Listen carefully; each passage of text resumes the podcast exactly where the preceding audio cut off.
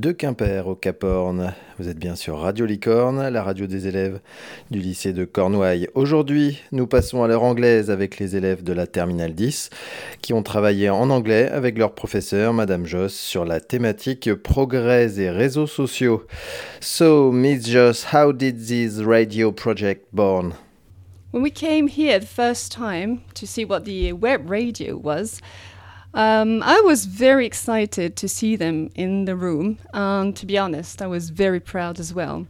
Um, when we when we started, when I told the pupils in Terminal 10 that we were going to work on the notion of progress, and I told them that it was going to be about the social networks to illustrate the notion, well, they probably thought it was going to be a little bit boring or something like that.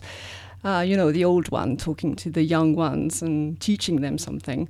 Then I told them that I had absolutely no idea what the social media were uh, Instagram, Snapchat, even Facebook.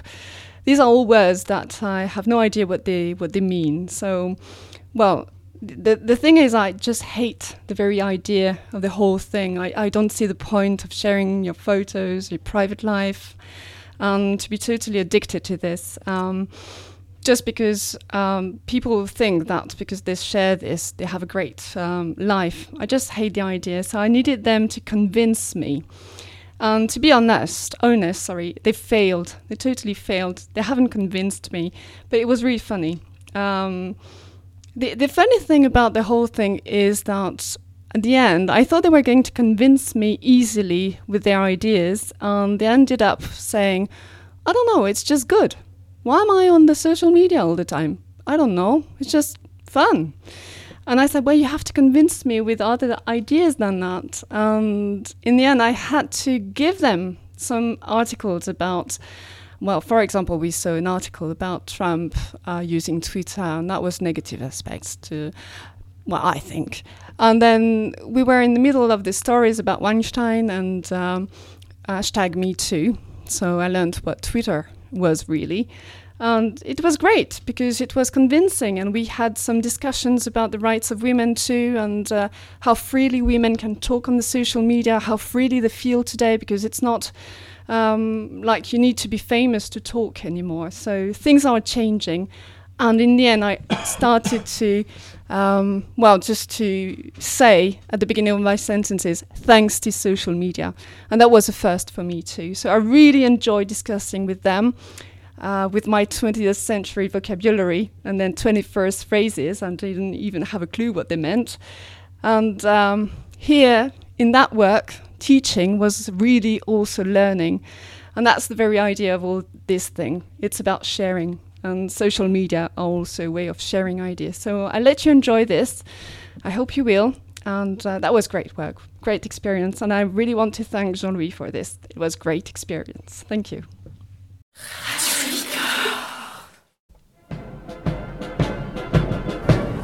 You're in front of Buckingham Palace in London.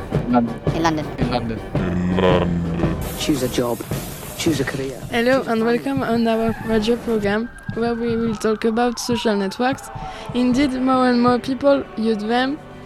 For some people, they are helpful in the daily life, but they are a real problem for others. To talk about this, we receive Mr. Barazamba. He is the media director of Nike, and Miss Lebolzer, the mother of a girl who is being harassed on social networks. So, Mr. Barazamba, could you tell us about this?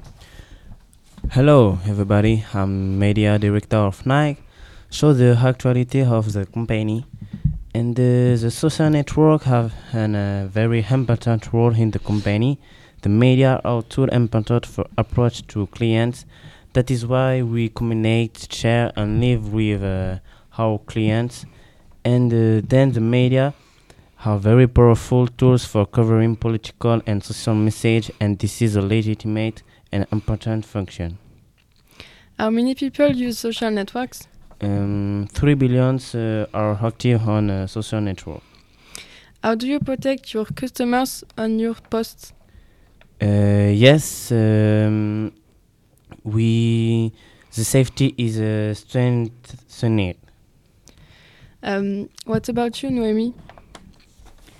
Hello, everybody. I'm Noemi and I'm mother of seven, 35 years old. I'm here because my daughter was victim of harassment on social networks and I'm coming to give my testimony.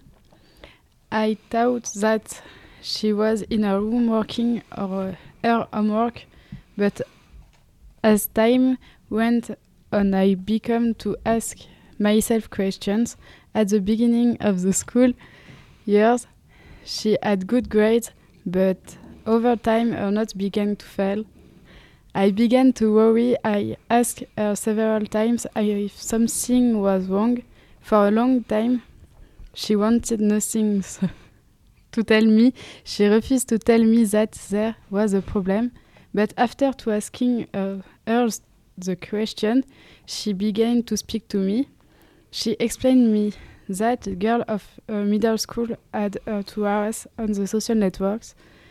This girl to send her message in private and post message in public on her.